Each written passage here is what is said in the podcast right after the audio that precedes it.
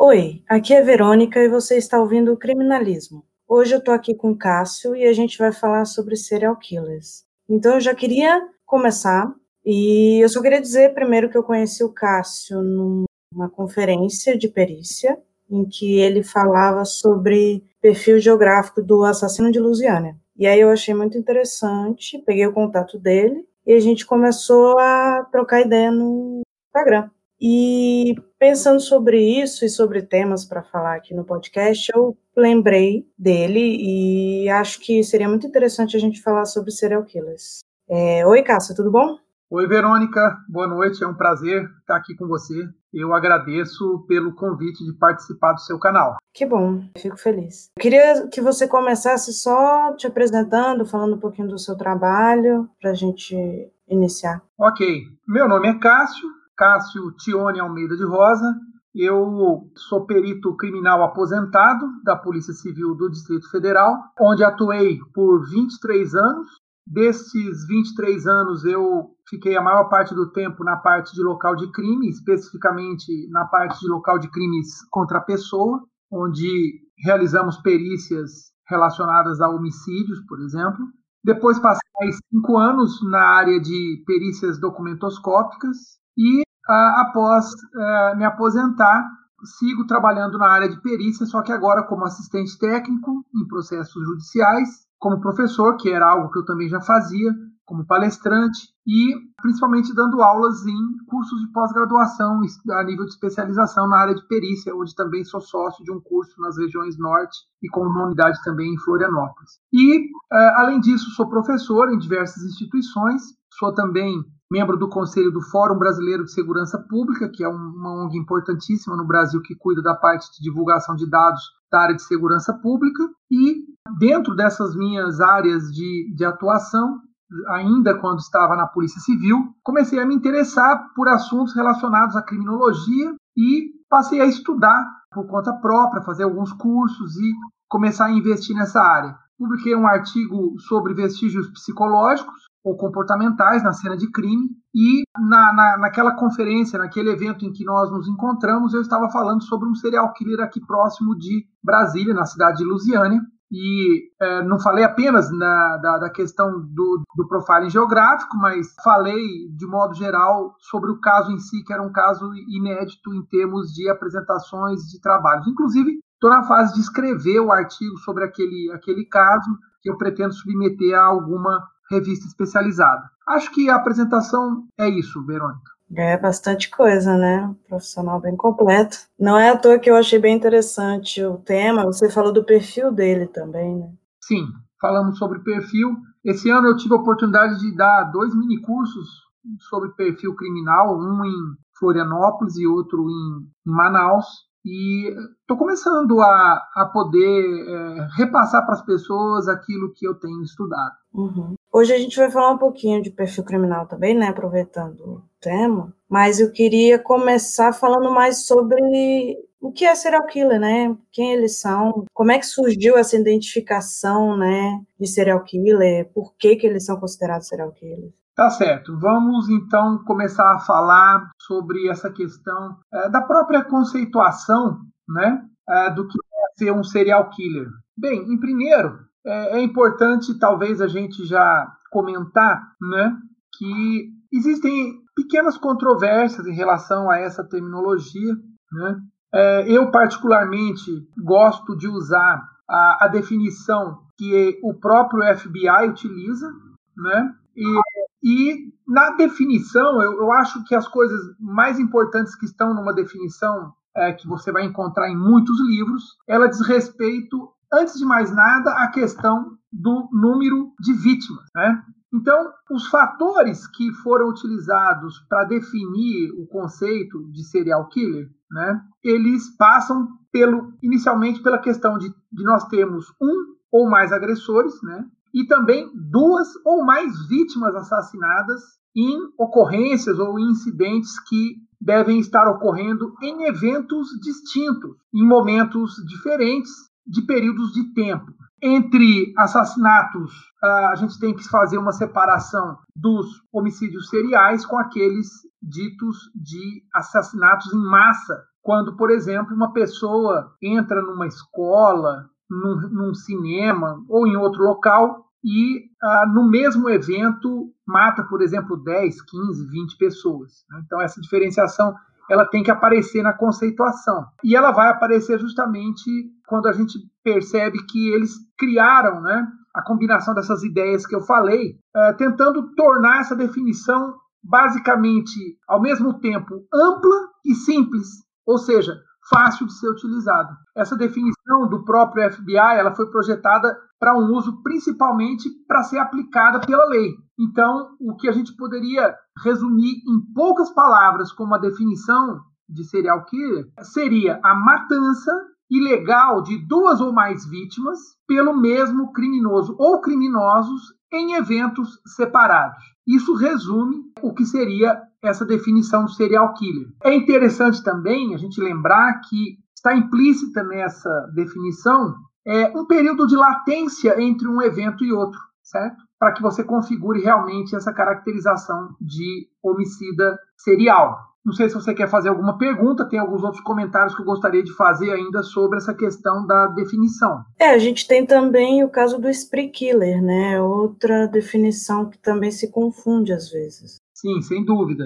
Mas eu acho que essa forma de, de expressar essa, essa, essa definição de serial killer, ela, ela acaba é, sendo curta, simples e aplicável. Eu acho que isso é o mais importante. Né? Sim, sim. E, e também lembrando que existem pequenas controvérsias entre é, relacionadas a essa definição. A primeira é que, por exemplo, existem autores que consideram, ao invés de dois, três ou mais é, vítimas, né? ou, ou seja, três ou mais ocorrências desconectadas entre si e espaçadas temporalmente. E também existem é, autores que nos lembram uma questão muito importante quando a gente. Porque nessa definição, se você olhar, não há nada na própria definição que diga respeito à motivação com que esses crimes são cometidos. Então, aí a gente vai cair na questão de que poderia, por exemplo, estar nessa definição, e eu até gostaria que tivesse, e eu às vezes uso isso quando dou aula, que existe um critério, um critério relacionado também a uma propensão psicológica para o cometimento dos crimes. Isso também poderia separar, por exemplo, aquilo que, por exemplo, se chama de matador, né?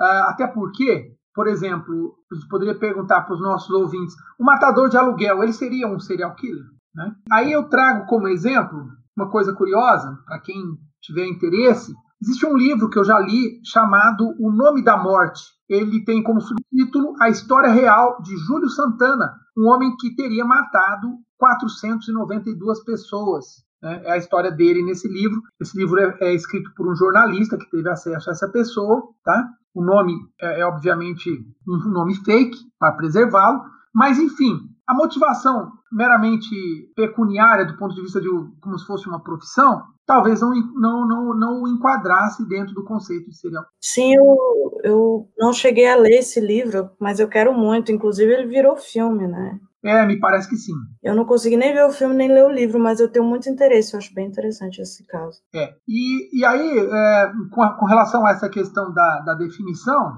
o aspecto de reincidência, ou seja, de cometimento de mais de um crime, no caso do serial killer, ele está ligado intrinsecamente a um fator comportamental que eu acho que é a coisa mais importante. Eu já vi, em, em, até mesmo em curso, é, pessoas que não partilhavam desse critério e eu achei que isso confundia muito. Então, inclusive pessoas fazendo trabalhos acadêmicos, usando, por exemplo, ocorrências ditas homicídios simples que aconteciam, por exemplo, em brigas de gangue, algumas coisas assim, mas que eram com motivação que para mim era distinta da de serial killer. Uhum.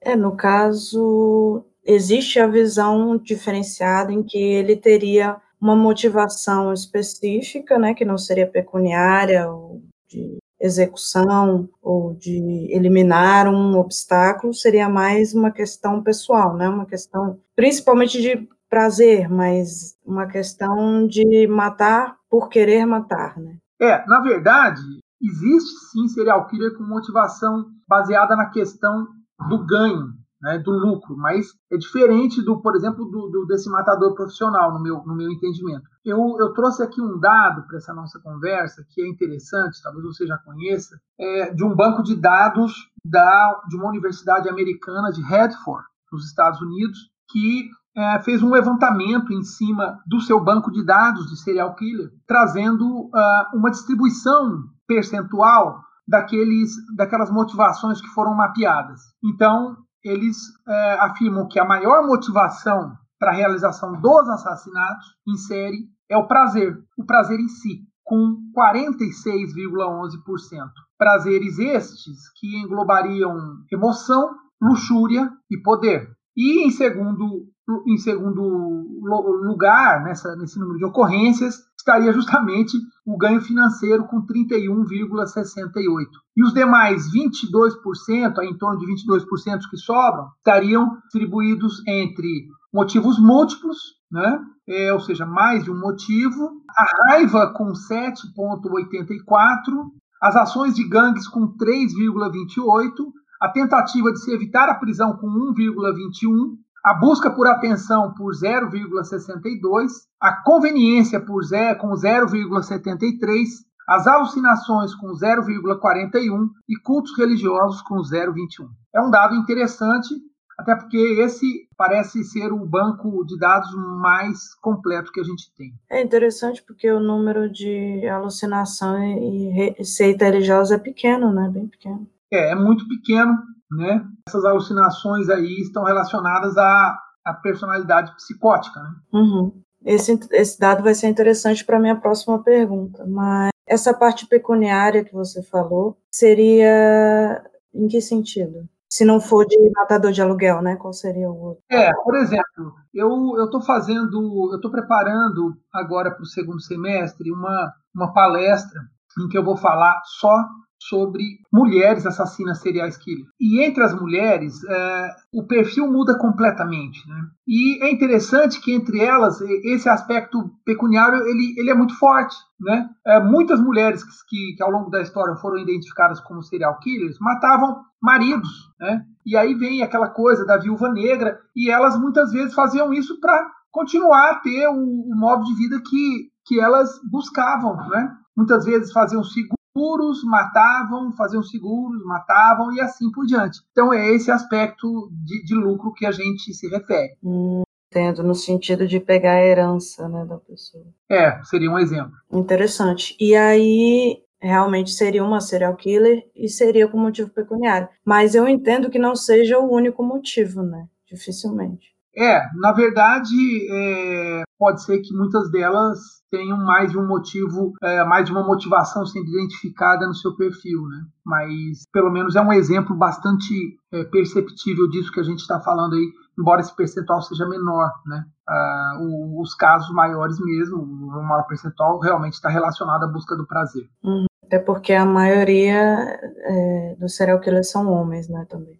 Sim, a esmagadora maioria são homens. Por isso que eu resolvi fazer essa, essa palestra, né? Uhum. E para isso eu tô, tô utilizando duas literaturas, dois livros que eu comprei. Um eu já terminei de ler, o outro eu tô mais ou menos uh, são acho que 14 casos. Eu tô no, no, sexto caso agora, então eu tenho até até o começo de agosto para preparar essa primeira versão dessa palestra. Entendi. E muitos casos, muitos desses casos são antigos, né? São de Sim. 1800, início do século XX. Né? Sim, muitos casos são, são, são realmente antigos, eles têm uma dificuldade, claro, de você documentá-los, né? mas alguns são bem interessantes e alguns, inclusive, fogem daquele, daquele clichê de achar que, que a gente tem uma, quase uma exclusividade né?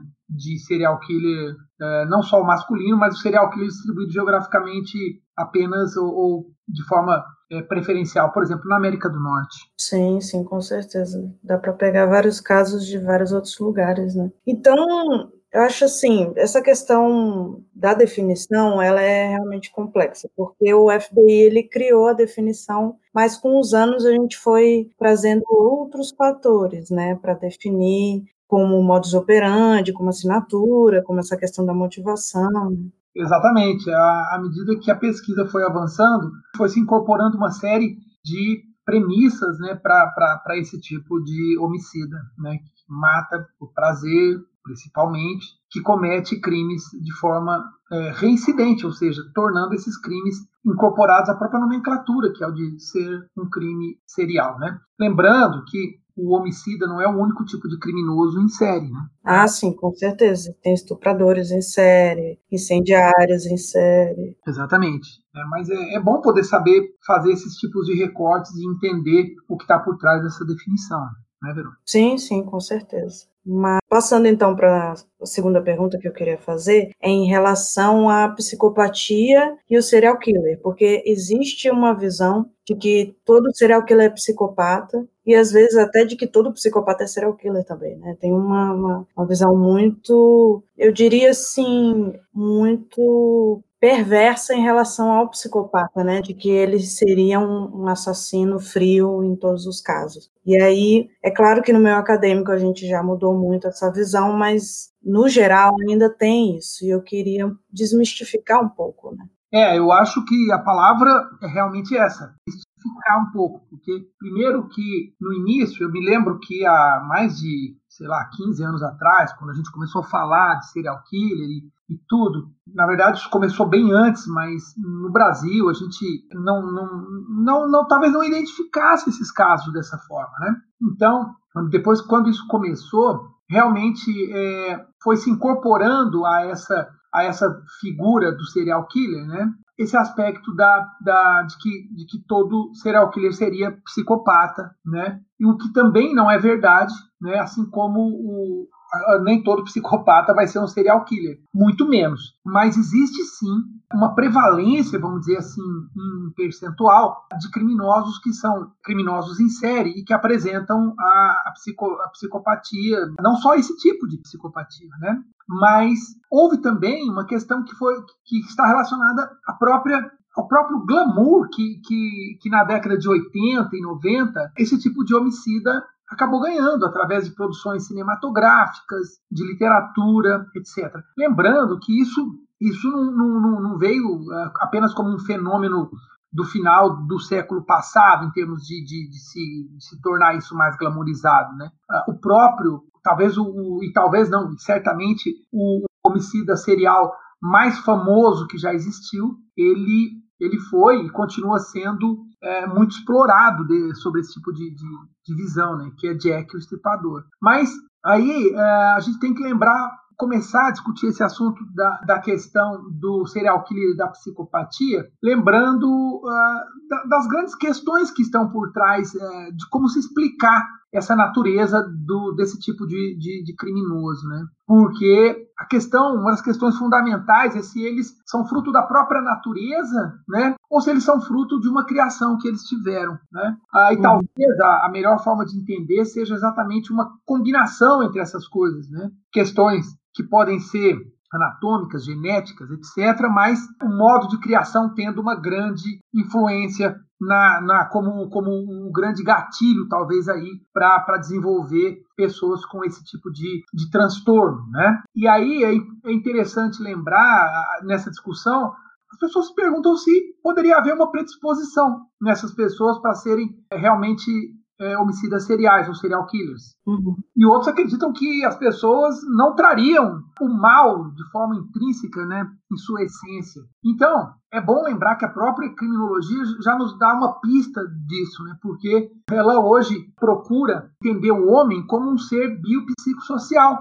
ou seja, um homem que tem a influência da, da, da questão genética do DNA, né, que tem uma influência do meio que o, que o circunda, que está relacionado aos valores, à, à educação e outras coisas que ele, que, que ele recebe, e, claro, a sua dimensão da sua psique também. Então, por isso, a, a gente entende que todos esses fatores acabam influenciando, né? O DNA, o meio, a personalidade, gerando então o ser humano. O, o, fator biológico aí seria intrínseco, ele estaria relacionado à nossa carga genética. O fator social seria situacional né? E o psicológico seria híbrido, né? Seria dependeria também de, desses dois fatores. Eu acho que isso é, é, a forma mais importante. Outra coisa que eu sempre costumo dizer quando falo sobre isso é o cuidado que a gente tem que ter quando fala que a pessoa é um psicopata, né? Porque primeiro que isso depende de diagnóstico, né? Então, o, o chamado transtorno de personalidade antissocial, ou TPAS, né?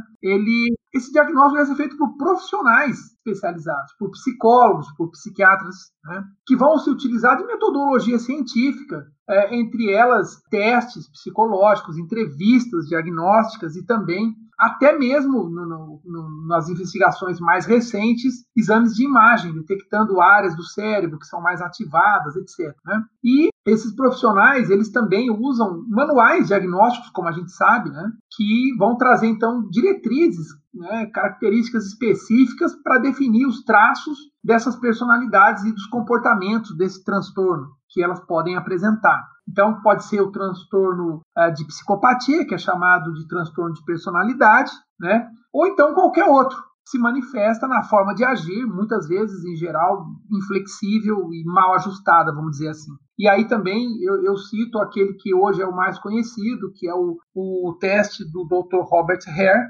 né? que é chamado PCLR. Né? E sobre a relação do, do, do, do serial killer e da psicopatia, tem uns dados interessantes que eu trouxe aqui para a gente comentar, né? Talvez você conheça, mas eu encontrei aqui alguns valores interessantes, que são estudos epidemiológicos feitos na população em geral, é, em que essa taxa desse transtorno de personalidade antissocial poderia variar aí entre 0,5% até 3%, dependendo da população, mas o dado interessante é que ela pode atingir de 45% a 66%, 66% entre os presidiários, né? Uhum. indicando aí realmente uma propensão, não necessariamente ao homicídio em série, mas uma propensão àquilo que nós chamamos de desviância, cujo ápice seria a opção pelo, pelo, pela criminalidade. Né? Outra coisa interessante de se lembrar é a questão de que a gente só pode falar em, em psicopatia para pessoas que já têm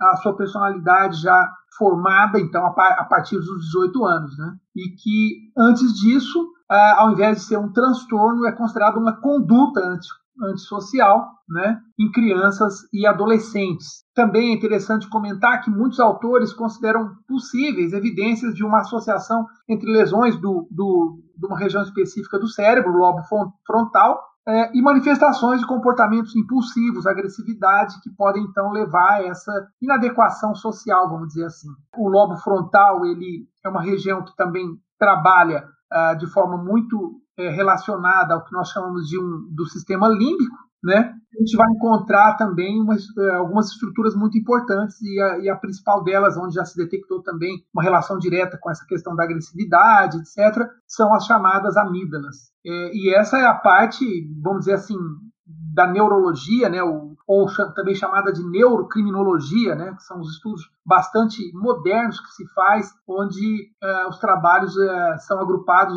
naquilo que a gente chama de uma verdadeira autópsia da violência, ou seja, análise do nosso cérebro, né, para poder definir se os cérebros homicidas e psicopatas têm diferenças entre aqueles que não apresentam esses, essas anomalias. Né? E aí é, já se identificou, existem trabalhos que mostram isso, diferenças de atividades cerebrais em algumas áreas que seriam responsáveis, então, por uma, por uma menor sensibilidade ou uma dessensibilização a questões é, de violência. É, eu acho que esses detalhes são detalhes que fazem, é, que são importantes serem comentados a respeito da questão da psicopatia. Sim, são coisas que eu costumo comentar sempre que eu falo sobre psicopatia, essa questão da biopsicossocial, de ter o diagnóstico. A gente tem que ter muito cuidado, porque normalmente quando acontecem casos muito assim que chamam a atenção, que são muito cruéis, muito pesados, normalmente coloca tudo para o psicopata, né? Não, vamos explicar isso dizendo que é psicopata para não ter que aceitar que pessoas comuns podem cometer certos crimes muito pesados. E quando a gente fala de serial killer, a gente já imagina crimes muito cruéis, até porque os mais conhecidos, né, como Ted Bundy, Jeffrey Dahmer, esses tipos de serial killers, eles são o ápice, né, da, da monstruosidade, da perversão, da crueldade. Né? Então, a gente sempre vê como psicopata. E aí eu gosto de falar sobre isso, até trazendo esses dados, para a gente entender que é muito mais complexo do que parece, né? E, na verdade, se você não tiver um diagnóstico, você não tem como afirmar o que a pessoa tem ou se ela tem alguma coisa, né? Só pelo crime que ela cometeu. Perfeito, é, é exatamente isso.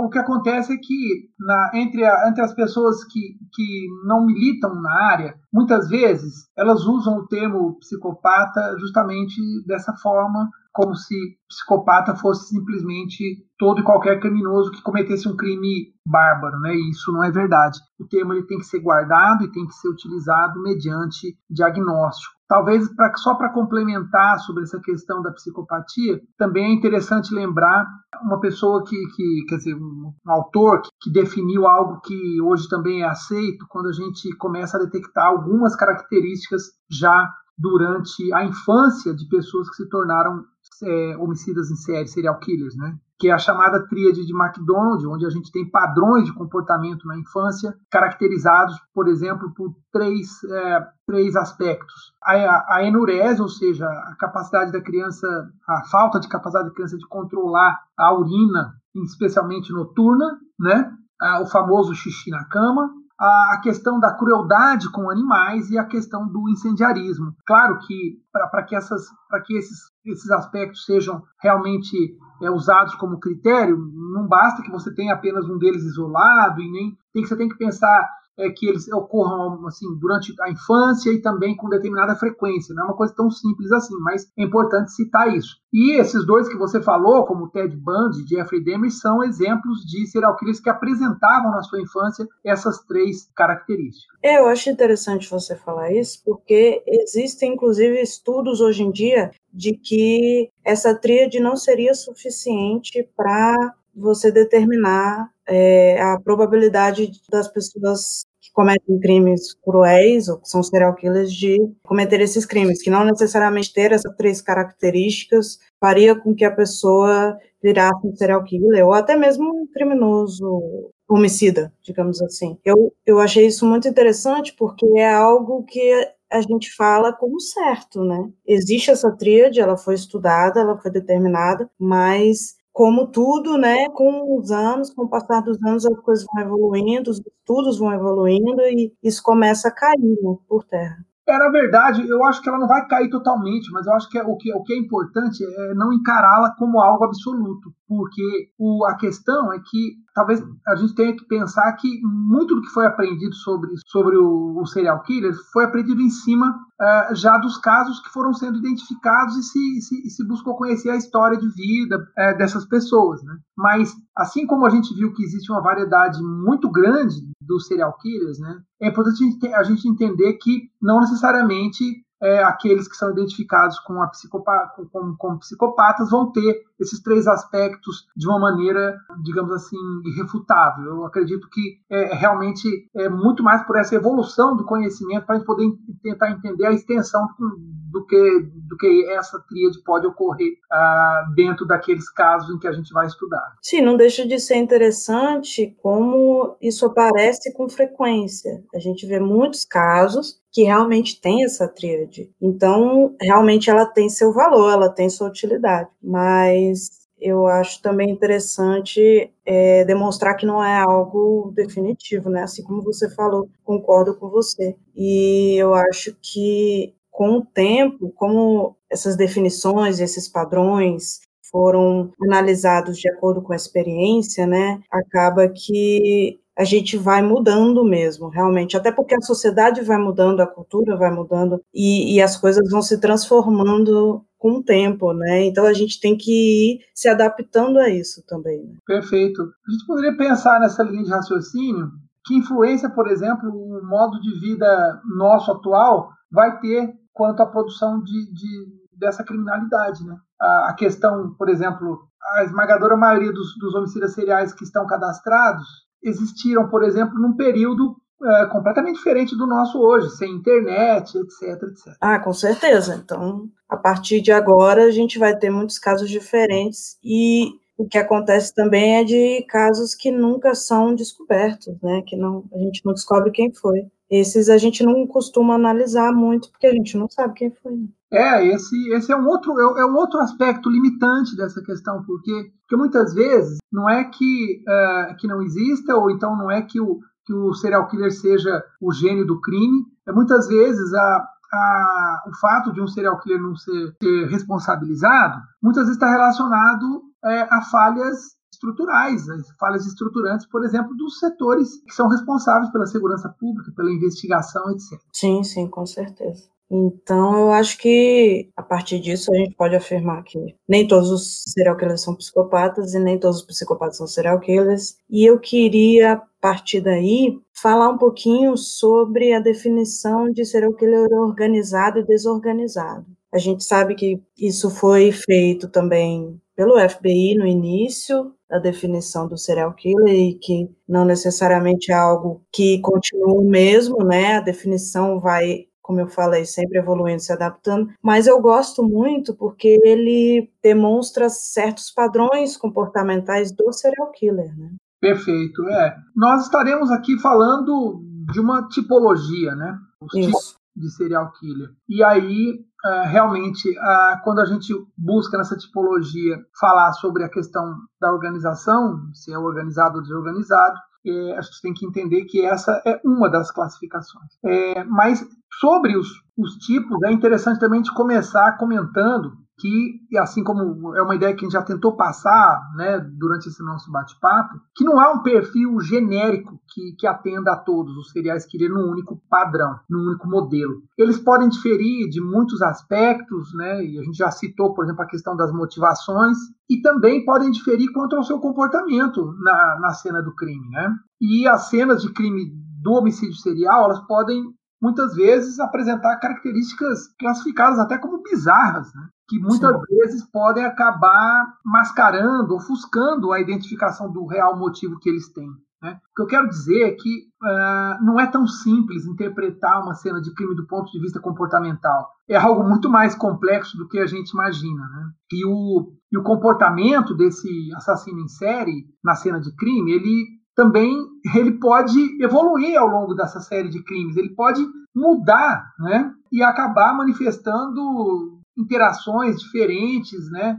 Entre esse criminoso e as suas próprias vítimas. Né? E isso acaba também gerando a questão de que é extremamente difícil identificar uma única motivação quando existe, por exemplo, mais do que um criminoso envolvido. Porque a gente conhece casos, por exemplo, de criminosos que, que atuam em dupla, né? criminosos em série que atuam em dupla. Então, aí é um elemento a mais para gerar dificuldade para quem está trabalhando nesses casos, porque é, o comportamento de qual dos dois está se manifestando na cena do crime, né? ou ao mesmo tempo dos dois, o que, que é um, o que, o que é de um, o que é de outro. Então, realmente a gente tem esses fatores. Agora, essa separação em organizado e desorganizado, ela realmente ela tem uma vantagem do meu do ponto de vista de que ela é muito aplicável, do, principalmente não para todos, tá?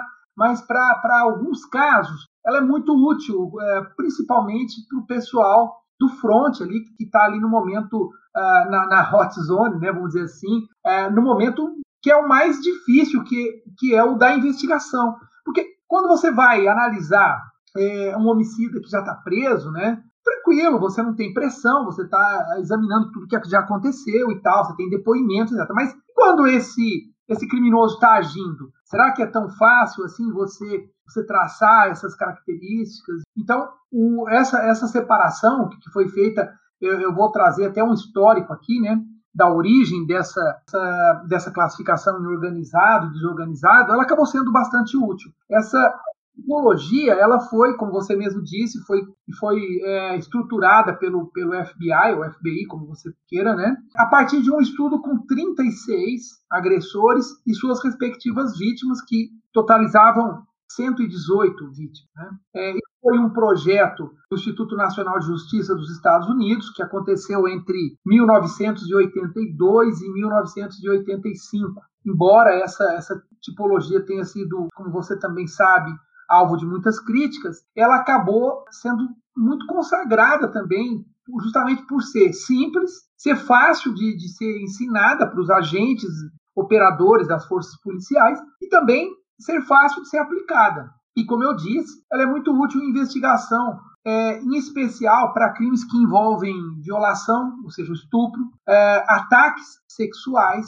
e homicídios. E entre esses, particularmente associados a questões como mutilações, necrofilia, etc. Eu, eu separei aqui, na, naquele mesmo é, evento que você me conheceu, eu apresentei um quadro organizado versus organizado para tentar caracterizar o homicida que eu estava, cujo caso eu estava trabalhando, né? E e aí uhum. uh, eu, eu, usei uma autora que eu gosto muito, que é a Convalina Simas, que traz essas características no seu livro Profiling Criminal, que é um livro de 2014. E ela tem dois quadros muito interessantes. O primeiro, baseado uh, em questões de características do agressor, né? onde ela coloca as características do tipo organizado e as características do tipo desorganizado.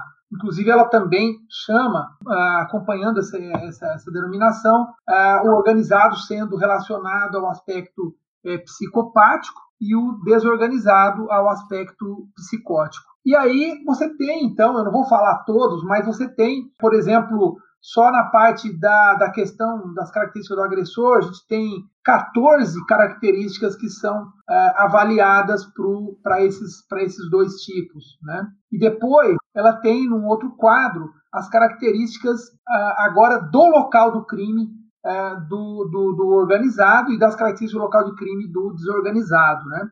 E aqui a gente tem 11 características para tentar distribuir entre como diferenças entre os dois tipos. Vou citar algumas aqui das características para a questão do, do agressor, é, por exemplo, questão do QI mais alto para o organizado e o QI baixo para o desorganizado. Né? Um, o organizado teria, por exemplo, muito mais habilidades, é, ou seja, era seria socialmente muito mais competente, assim como profissionalmente, etc. E, e é interessante a gente perceber que, normalmente, é, essa característica do serial killer organizado é que foi aquela escolhida para trazer para o grande público né, a imagem do que seria um serial killer. Né? Porque uh, aí você uhum. tem aquele cara que vai ser charmoso, né? que vai enganar, que vai planejar, que vai fazer uma série de coisas, e aí ele vai se encaixar muito bem num, num roteiro hollywoodiano, né? Mas o, o, desorganizado, que também existe, ele, ele tem muito menos glamour, porque ele, do ponto de vista pessoal, ele seria aquela pessoa que passaria muito. Os dois vão passar desapercebidos, mas o, o desorganizado, ele é extremamente pouco atrativo, vamos dizer assim, entendeu? Até para suas vítimas. Ele é comum, ele é sexualmente incompetente, ele é desadequado socialmente, etc. Já na questão da, do, de como isso vai, como essas características de personalidade desses dois grupos vão se manifestar na cena do crime, né? É, a gente começa a ver algumas coisas aqui nessa distribuição, como por exemplo o, o ato é planificado, ou seja, planejado para o organizado e ele é espontâneo para o desorganizado. Em geral, a vítima é um estranho, né? Para o, o organizado e já para o desorganizado são vítimas locais ou que têm pelo menos algum grau de mesmo que seja de pequeno conhecimento. Em geral, tem uma série de características que vão, então, ser distribuídas entre esses, esses dois grupos. Agora, esses dois sistemas, então, entre organizado e desorganizado, eles vão depender, então, dos níveis de sofisticação, planejamento e competências sociais e cognitivas que são observadas no crime perpetrado. Tá certo? Acho que sobre é, organizado e desorganizado, eu acho que talvez seja o que eu poderia falar para tentar resumir é, essa tipificação. Se você quiser fazer mais alguma pergunta relacionada a isso, eu ainda vou complementar depois para as pessoas que estão nos ouvindo um outro tipo de classificação que eu também acho bastante interessante. É, eu sei que já existe também a aceitação do misto, né, que seria organizado e desorganizado ao mesmo tempo, e muito mais complexo, né? Mas o que eu queria, na verdade, era exemplos práticos, né? Eu acho que ficaria mais fácil para as pessoas entenderem exemplos de serial killers conhecidos, desorganizados e organizados para a gente entender melhor por que, que eles são assim. Tá certo. O... Aí a gente tem, é, por exemplo, entre os organizados, eu acho que tem alguns bem conhecidos. O próprio Ted Bundy, ele é considerado um tipo organizado, né? Então eu acho que, Sim, com esse, certeza. como ele é muito conhecido, ele poderia servir para nós aqui como um exemplo. Eu vou pegar um exemplo aqui também de um desorganizado, bastante conhecido nos Estados Unidos, que é o Arthur Shancross, que morreu em 2008. E eu poderia, até para facilitar também, para quem conhece a história que eu trouxe na, na, lá naquele, naquele evento, né, o, o Admar de Jesus, o Admar que, que na verdade é, é, o serial killer de Lusiânia, quando eu faço a análise para essas características padronizadas, a, a, esmagadora maioria das características dele vão dar entre o tipo desorganizado. Hum, ele seria desorganizado. Mas ele não tem um nível de planejamento por é, ir atrás dos meninos e pagar, falar que vai pagar? Etc. Então, esse, esse, na verdade, é um nível, vamos dizer assim, de organização, de, de, de planejamento que seria mínimo para ele conseguir cometer o crime. Mas não é algo. Por exemplo, se você for comparar até a questão da forma como, como, como ele fazia a abordagem, é claro que tanto ele quanto um um outro, um outro serial killer, como por exemplo o, Ted Bundy, por exemplo. O Ted Bundy ele colocava uma tipóia falsa, um gesso falso, para poder a pessoa se aproximar dele é, e, e, e, tentar ajudá-lo e aí ele, ele capturar a sua vítima, né? Se você for analisar o, o nível de planejamento entre esses dois, é, um é um planejamento mínimo, que talvez fosse necessário apenas para você poder ter acesso às vítimas. Mas é, no caso do Admar, por exemplo, ele, na verdade, é, tem, tem, coisas que vão aqui, é importante a gente entender que tem coisas que vão se confundir um pouco com o chamado modus operandi. Porque no modus operandi, é claro que você vai ter uma série de ações que vão ser necessárias para que o crime aconteça, que ele consiga cometer o crime. Né? Mas, se você for comparar, por exemplo, a forma como um atraía as vítimas como o outro atraía, né? É, você vai entender que, que o nível de planejamento ele é, ele é diferente, um é bem mais requintado do que o outro. Não tem o nível de sofisticação e de premeditação que seria necessário, né, organizado. Ele simplesmente pegava o primeiro menino que aparecia e é, oferecia o dinheiro. É, e você também colocou uma coisa interessante, e, e, e quando eu fiz essa análise para o Admar, eu percebi isso. Você, você tinha algumas características que elas estavam, é, digamos assim, coerentes em relação a, a, ao grupo que, que, em que ele foi definido. Por quê? Porque, é, embora essas, essas tabelas, essas, essas tipificações, elas, elas tenham sido, elas foram baseadas, é, é interessante notar, elas foram baseadas em prevalência de características. Não quer dizer que todos os, aqueles 36 que foram estudados se enquadravam perfeitamente nisso. Então, chegou um momento que eles tiveram que fazer, digamos assim, definições e, e ver o que prevalecia, né? Para caracterizar para tentar agrupar. É, é uma sistematização.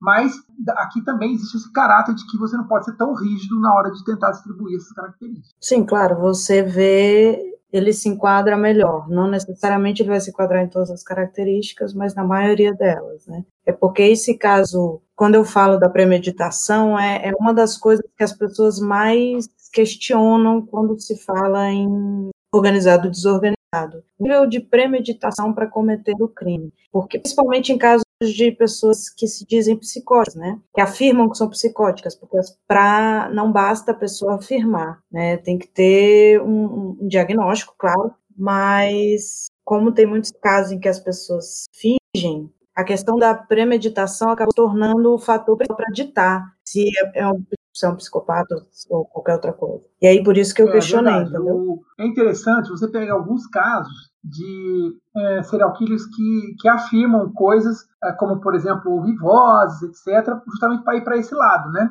Pra, eu vejo isso muitas vezes como uma tentativa dele escapar um pouco daquilo que, que, seria uma responsabilidade dele, né? Mas a verdade é que é, isso é diferente das pessoas que têm surtos, né?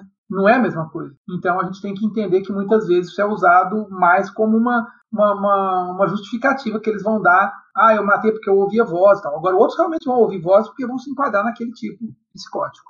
Sim, com certeza. Porque vantagem nenhuma em você afirmar psicótico, juridicamente falando. É.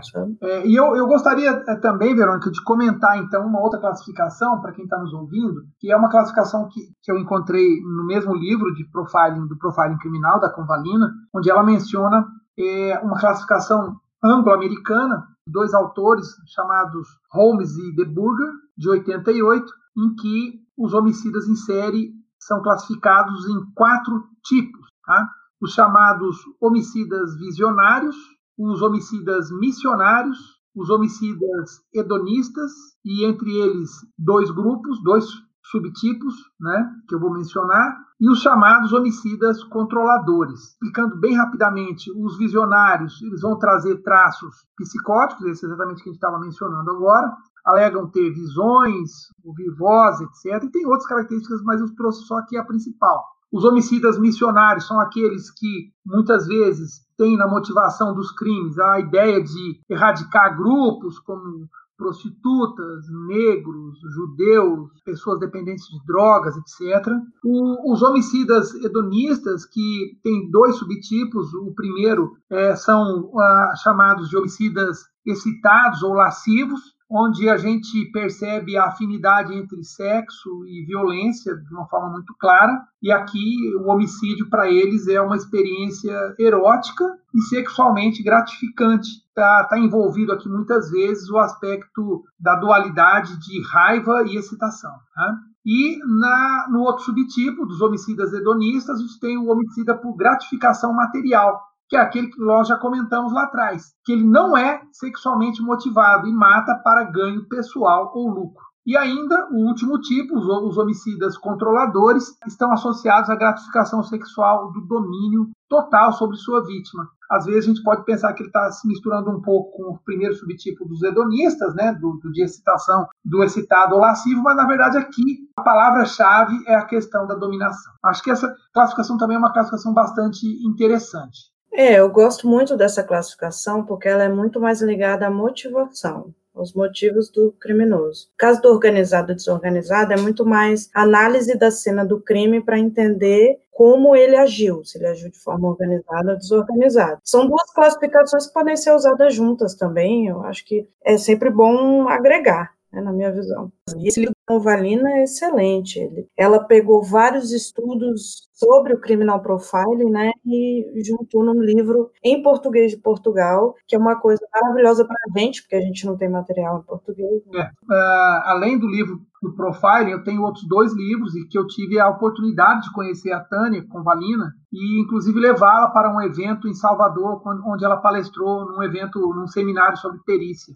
Ah, sim, eu quase tive a oportunidade de conhecê-la e ter aula com ela, mas bem na época ela engravidou e não pôde vir para cá, entendeu? É isso mesmo. Mas eu gosto muito do trabalho dela, já assisti inclusive uma aula dela sobre é, criminologia forense, e tem o livro dela, claro. Ela é uma das principais fontes de informação que a gente tem na língua portuguesa né, sobre o assunto. Então, com certeza, para quem se interessa por criminal profiling, é básico. Sim, é verdade. Eu também, assim como você, eu sou super fã dela e recomendo a utilização dos livros, porque ela faz realmente uma compilação muito boa dos autores e da evolução do conhecimento a respeito desses temas. Com certeza.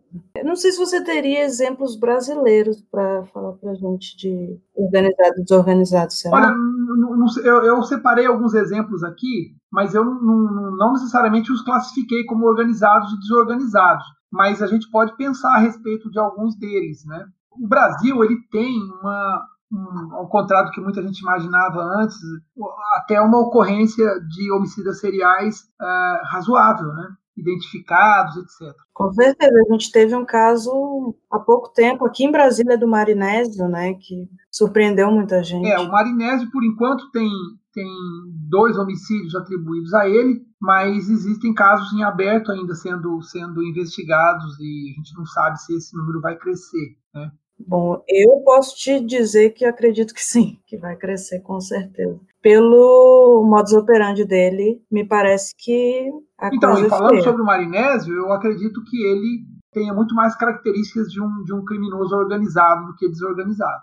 Ah, sim, com certeza. O nível de organização dele, apesar de ele ter passado alguns perrengues, né, nesse É, processo. é, quando, quando, quando acontece, por exemplo, do, do criminoso ele agir e depois, é, no meio da ação, a pessoa reagir e fugir, etc., né, mostra que ele se expôs ao risco de uma maneira, talvez, aquém daquilo que seria esperado para ele concretizar o seu crime. É, eu acho que tem muito mais a ver com a impulsividade, o descontrole, né, de, de não conseguir parar do que qualquer outra É, coisa. essa questão é interessante, né? Porque no, no, no caso do Admar mesmo, é impressionante é, quando a gente analisa o período de latência entre um crime e outro, né? Porque é como se essa necessidade aflorasse de uma forma que pode variar com uma frequência muito grande entre esses homicidas, né? Tem como você contar um pouquinho a história do Admar para a gente? Porque pouca gente conhece. É, o Admar está entre os exemplos que eu trouxe aqui dos casos brasileiros. Ele, entre 2009 e 2010, ele matou sete jovens é, com idades entre 13 e 19 anos na cidade de Lusiane. Ele tem vários uhum. aspectos interessantes na, na, na, sua trajetória, vamos dizer assim, dessas ocorrências. Primeiro, que o Admar ele, ele ele cometeu outros crimes antes de ser preso né, é, pela morte desses jovens. E o, os primeiros crimes que ele cometeu foram contra dois jovens de, se eu não me engano, 11 e 13 anos, é, foram crimes de natureza sexual. Né, em que ele, no mesmo dia, ele aborda essas duas, essas duas quase que crianças mesmo, né, e em troca de favores, de, uhum. de oferecimento de dinheiro, etc., comete, naquela época, o a tipificação do estupro era diferente da que era hoje, né? Isso foi os primeiros crimes foram em 2005, né? Ele depois só foi só foi cometer os outros crimes em 2009. É, então ele é preso por ter atacado essas duas crianças, né? É, em momentos separados, mas no mesmo dia. Chega a, cometer atos libidinosos, ter relações sexuais com uma delas. Uh, e aí, quando ele é preso, ele está tentando já fazer o, o, as mesmas atitudes com, com a segunda criança. E aí e é então condenado. Ele é condenado a 15 anos, né? Só que em 2009, após cumprir um regime fechado, ele, ele tem uma progressão de pena, depois de, inclusive, ter sido requisitado o seu exame criminológico e psicológico, né? Inclusive, nessa apresentação eu mostro esse, esses resultados, né? É interessante que, que os psicólogos forenses que atuaram ali, eles identificam traços, inclusive, de questões que poderiam é, nos levar a pensar, ué, mas por que, que ele foi solto, né? Ele teria traços de psicopatia, teria também traços de sadismo, etc. Tá? É, e aí, quando ele sai, então, em dezembro de 2009, uma semana após ele deixar a prisão, ele comete o primeiro crime. E depois ele comete esses crimes numa sequência impressionante, fazendo com que é, as suas vítimas sejam mortas num período bastante, bastante curto. Né? Esse período, para você ter uma ideia, ele mata a primeira pessoa no dia 30 de dezembro, depois, no mês de janeiro, ele mata cinco é, jovens. Na primeira semana de janeiro, ele mata duas vezes, é, mata mais uma vez na segunda semana, depois mais duas vezes na terceira semana. Depois, quando à medida que os crimes começam a ganhar, repercussão, na verdade não eram nem crimes, né? Quando a, quando a repercussão começou a acontecer, é, havia um clamor na, lá na, no, no, no, assentamento, no bairro onde, onde essas, esses jovens moravam, né? Que chamava, que chamava se chama-se até hoje Jardim Estrela d'Alva, em Lusiânia, e o, o clamor era pelo desaparecimento desses jovens, né? E aí ele só volta a matar no dia 27 de março de, do, do, ano de 2010, ou seja, ele passa um mês de fevereiro sem matar, entre aspas, né? Porque a gente também não tem garantia de que nesse período aí ele realmente não matou. Isso porque é, ele acaba sendo preso no dia 18 de abril e, uh, desculpa, ele é preso, na verdade, no dia 10 de abril e uma, um pouco mais de uma semana depois, no dia 18, ele comete suicídio numa cela em Goiânia, para onde foi levado. Então, uma coisa, uma coisa que foi ruim nesse caso é que nós temos praticamente um único depoimento mais longo que foi dado por ele, né? Então, uh, muita coisa ele levou consigo para a sepultura, porque coisas que talvez não sejam explicadas completamente. Então, o Admar ele teve essas características é, e é interessante que eu tentei traçar um perfil para ele, mas é, o que se sabe é que, por exemplo, eu aí é uma opinião minha, eu acredito que ele cometia os crimes, claro, tem a motivação sexual, mas você vê um, um incremento, né, da modalidade de prática, porque ele partiu do crime sexual para o assassinato, e eu acredito que tenha sido porque ele se, ele se, se enquadraria ali naquele, naquele pequeno percentual que eu falei lá no início, sejam aqueles que matam para evitar a prisão, porque ele não poderia mais voltar para a prisão, né? Tanto é que ele passou o tempo todo preso e tinha, como eles consideravam, um ótimo comportamento. Mas, claro, o seu objeto de desejo não se encontrava dentro da prisão. Então, o Admar ele tem muitas características peculiares que, que podem ser é, mencionadas nesse trabalho, entendeu?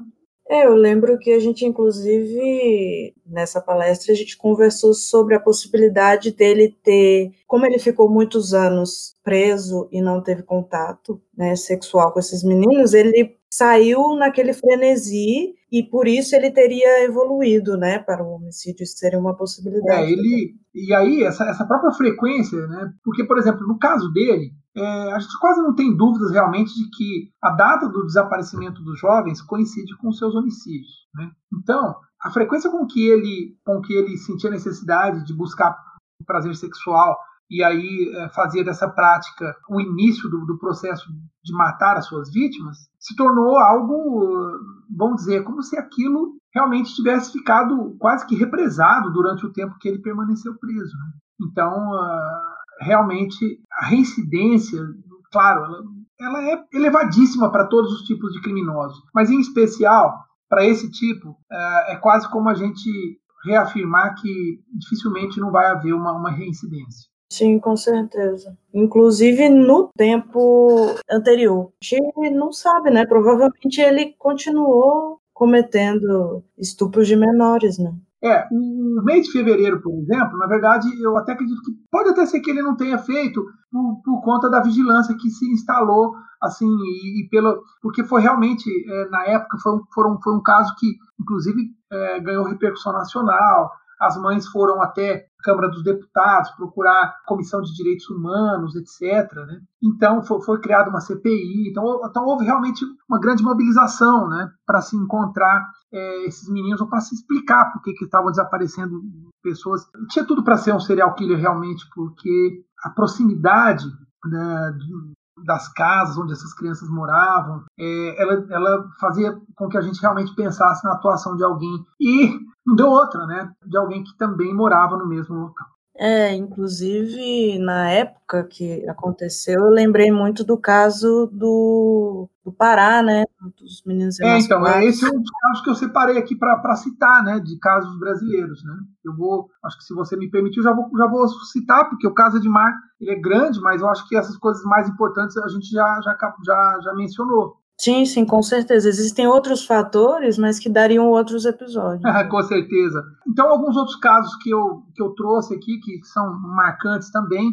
Claro, talvez um dos mais conhecidos, o Francisco de Assis Pereira, o maníaco do parque, né? Que... Sim, eu acho, inclusive, que o maníaco do parque foi um ponto de virada em relação à visão da polícia sobre o serial killer. É, no caso do Brasil, eu diria que sim, né? Foi o, foi o primeiro porque foi um, um serial killer que, que ocupou muitas manchetes, né, causou muita repercussão, apesar de você, você perceber que ele, ele não cometeu um número assim extremamente alto comparado com outros é, brasileiros. Ele, ele, ele matou seis mulheres, né? Então, se a gente comparar com, com outro Francisco, que é o que eu vou falar agora, que você acabou citando aí também já, que é o Francisco das Chagas Rodrigues de Brito, que sobre ele recai a suspeita de ter matado 42 crianças, não apenas no estado do Pará, mas principalmente no estado do Maranhão e também no estado do Pará, entre os anos de 1989 e 2003. Sobre esse caso, eu tenho uma, uma um acréscimo, uma história para contar que é, que é bastante interessante, ao mesmo tempo triste, né? porque eu tive, eh, quando nós fomos apresentar um, um, seminário sobre mentes criminosas lá em São Luís, organizado pela, pela empresa que eu tenho cursos lá. Nós é, fizemos esse seminário e uma das pessoas que estava na plateia era exatamente a mãe da primeira criança vítima do, do Francisco. Né? E ela, e ela fazia parte, faz parte até hoje de uma associação das mães que perderam os seus filhos naquele episódio e elas continuam a militância, lutando por direitos, não só esse tipo de direito, etc. E eu me recordo que eu, eu, estava falando sobre, eu tinha falado sobre vestígio psicológico, depois tinha falado sobre crianças psicopatas, junto com a, com a psicóloga que é do, da nossa empresa lá também, professora, e eu estava na mesa redonda e ela, ela, ela ao final pede a palavra e ela me pergunta por que, que precisaram morrer 42 crianças lá no estado para que ele fosse pego. E eu é, disse para ela, com até, digamos assim, num momento, eu diria até que de uma boa inspiração, eu disse para ela que eu só tinha uma explicação para isso. Eu disse para ela que só morreram essas 42 crianças porque é, as crianças que morreram moravam em bairros pobres da periferia lá de São Luís. Porque se eles morassem no mesmo bairro do José Sarney, por exemplo, talvez ele não tivesse feito nenhuma dezena de vítimas. E dei exemplos de Brasília, onde eu conhecia e conheço o sistema é, investigativo, e disse para ela: olha, lá onde eu não estou querendo valorizar onde eu moro, mas eu acho que dificilmente um cara como Francisco é, passaria da segunda vítima numa, lá na capital onde a gente onde a gente atua e onde a gente trabalha. E eu digo isso porque eu conheci o caso na época do, do das crianças emasculadas, porque na, também na época eu e um outro perito aqui chegamos a ser consultados por uma ONG que estava movendo um processo contra o Estado do, do, do Maranhão, e inclusive ganhou esse processo, porque considerava que havia uma negligência em relação ao trabalho, não só policial, investigativo, etc. Porque realmente o, o, esse, esse serial killer não era nenhum gênio do crime para poder sair ileso desse, dessa quantidade de crimes. Acontece, para você ter uma ideia, muitas das cenas de crime desse caso sequer foram objeto de perícia. Então, que investigação é essa que, que não.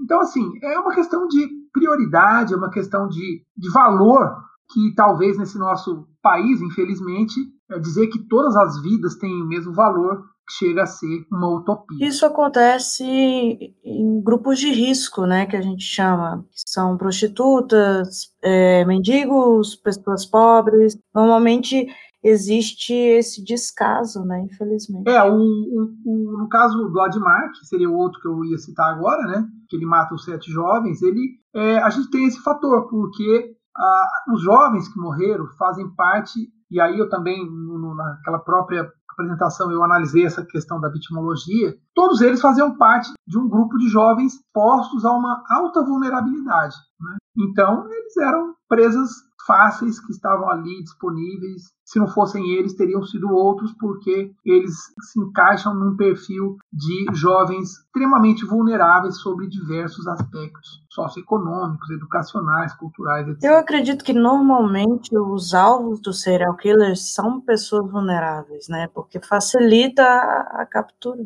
É, muitas vezes é uma questão de, de, de, de estabelecer a, a forma de escolher as suas vítimas, né?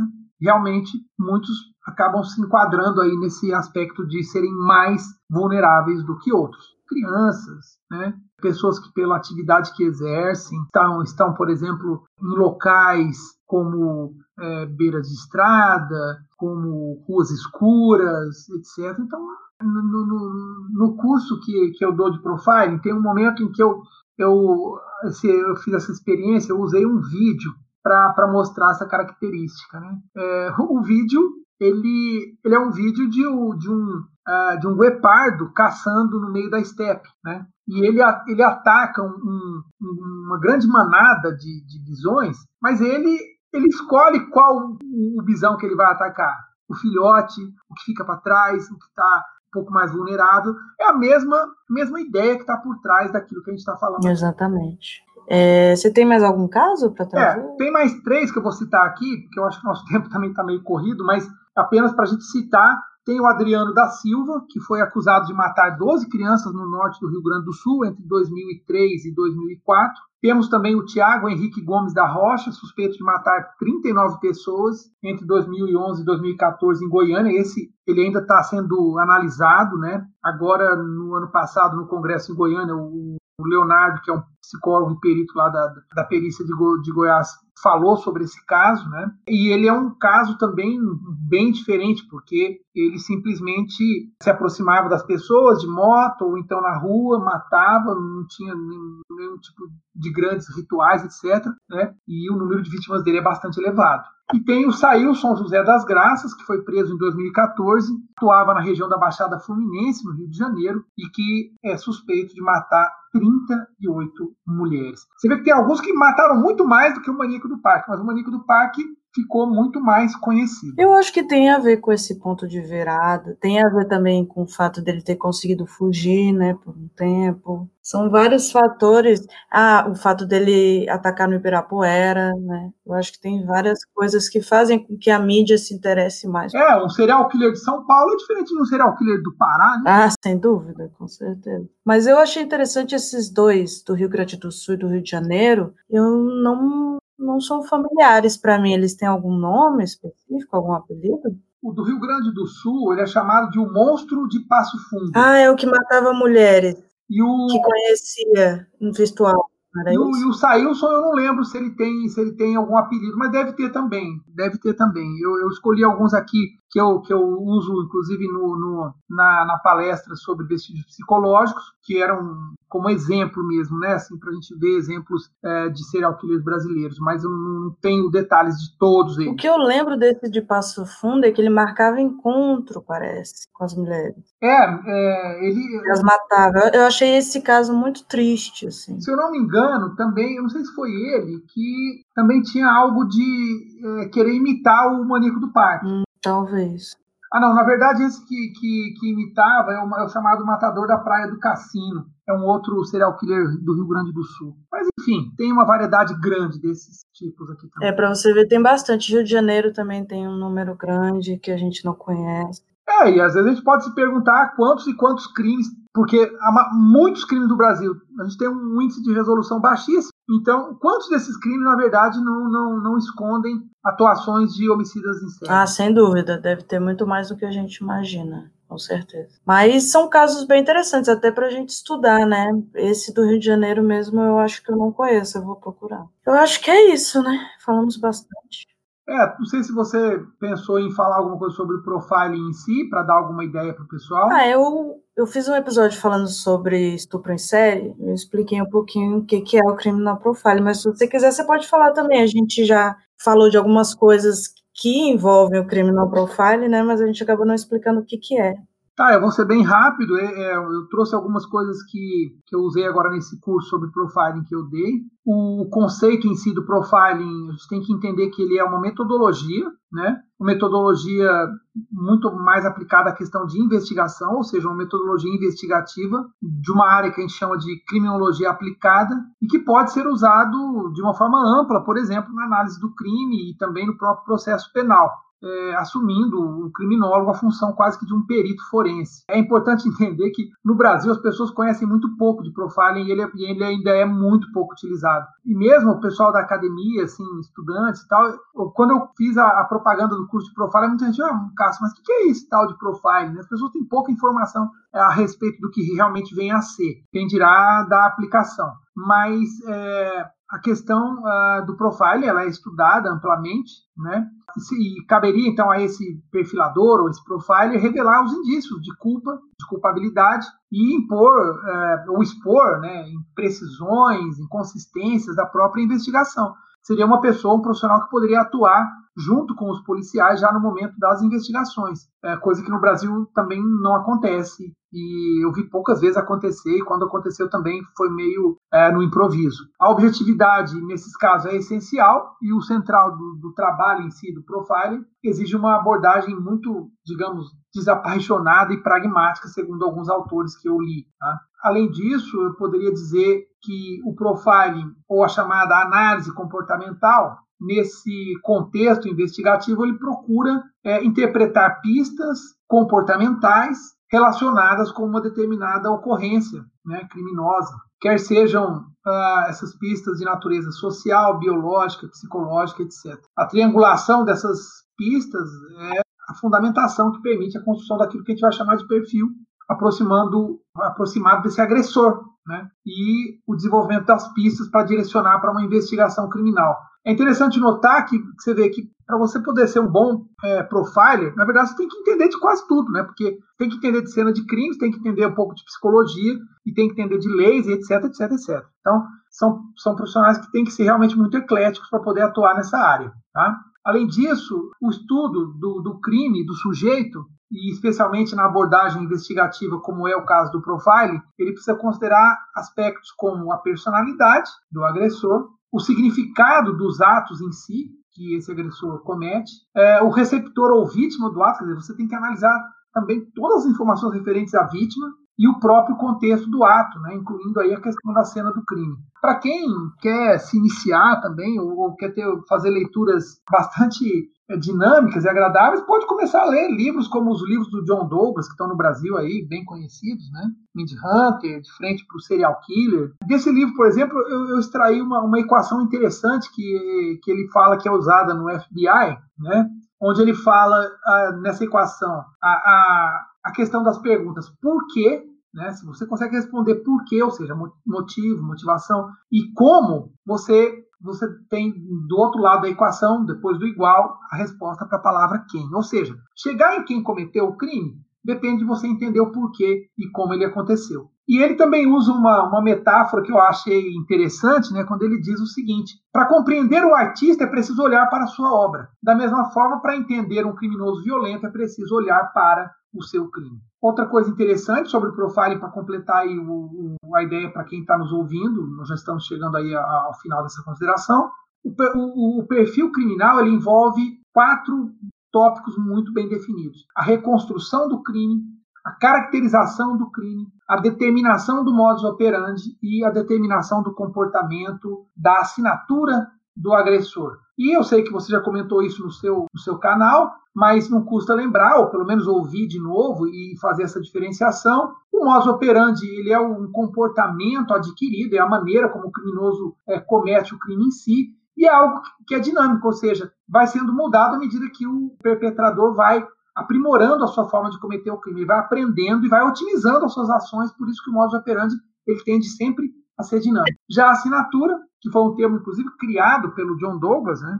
essa assinatura representa uma distinção em relação ao modus operandi, pois é aquilo que o criminoso precisa fazer aí para se satisfazer psicologicamente. Né? Por isso que a assinatura é algo que é estático, ela não é alterada com o tempo. E agora, do ponto de vista prático, muitas vezes o modus operandi e a assinatura é, podem ter diferenças muito sutis na análise, quando você está fazendo uma análise específica de um, de um, de um criminoso ou dos casos em que ele uh, atuou. E também a própria escolha do criminoso, muitas vezes, ela é randômica, comprovando, muitas vezes, o que a gente chama de aspecto assustador em relação a de que qualquer um de nós, muitas vezes, pode é, se tornar a vítima de uma pessoa classificada como um serial killer. Eu acho que com isso dá para, sei lá, talvez é, a gente pode considerar aí é, que essa seria a contribuição que eu poderia ter nesse bate-papo que a gente teve aqui durante esse uma hora, um pouco mais de uma hora. Sem dúvida, Cássio, muito bom, muito interessante. Dá para ver que você estudou bastante, porque eu sou formada no assunto e eu gostei bastante da sua explicação. Então,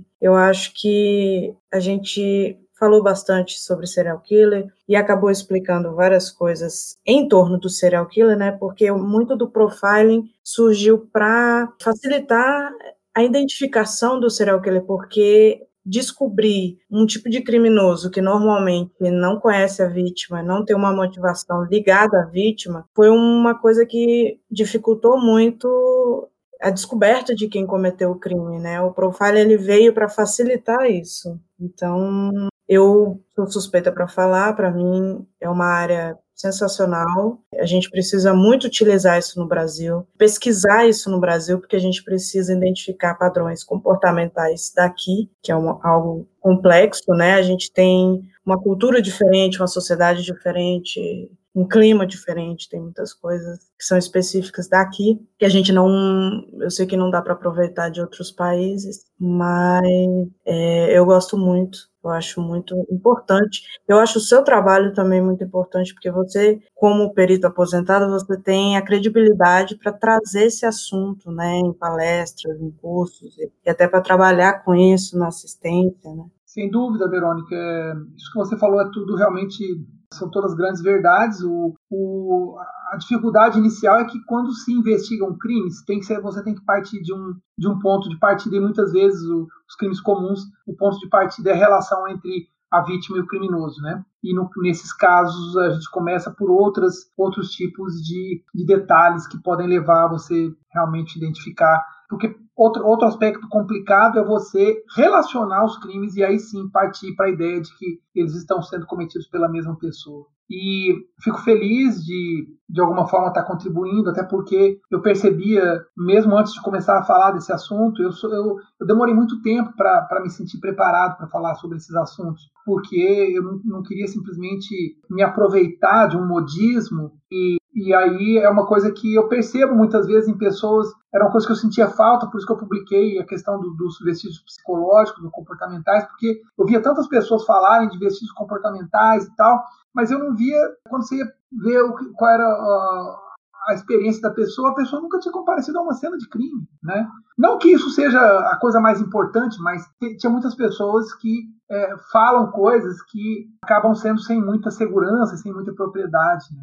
E, e aqui no Brasil, então, eu vejo muitas pessoas que ocupam espaços, principalmente midiáticos, e que, quando você vai realmente entrar um pouco mais a fundo, você percebe, inclusive, falhas conceituais. Eu acho isso muito perigoso. Sem dúvida, é uma área que tem, como ela é muito pouco utilizada aqui no Brasil ainda, ela está passível de muitas falhas e de muitas interpretações erradas. Né? Sem dúvida. Mas talvez aí para para concluir, eu quero te agradecer pela oportunidade, né? Eu espero que as pessoas que nos ouçam no podcast fiquem satisfeitas e eu sigo à disposição, não apenas para participar do seu canal, mas para qualquer outro tipo de, de contato que seja necessário, eventos, etc.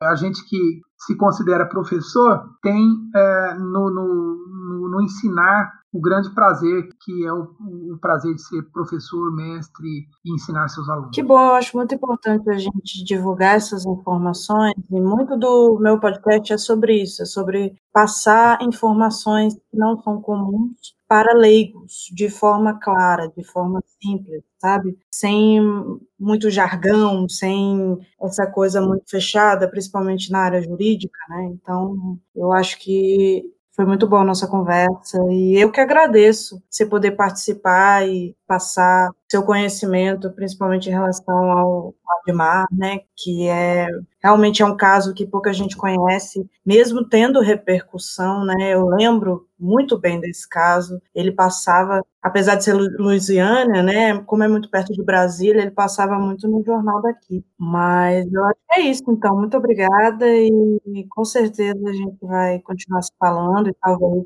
gravar outros episódios. Tá certo. Uma boa noite para você então e uma boa noite a todos que nos ouvirem. Boa noite, obrigada.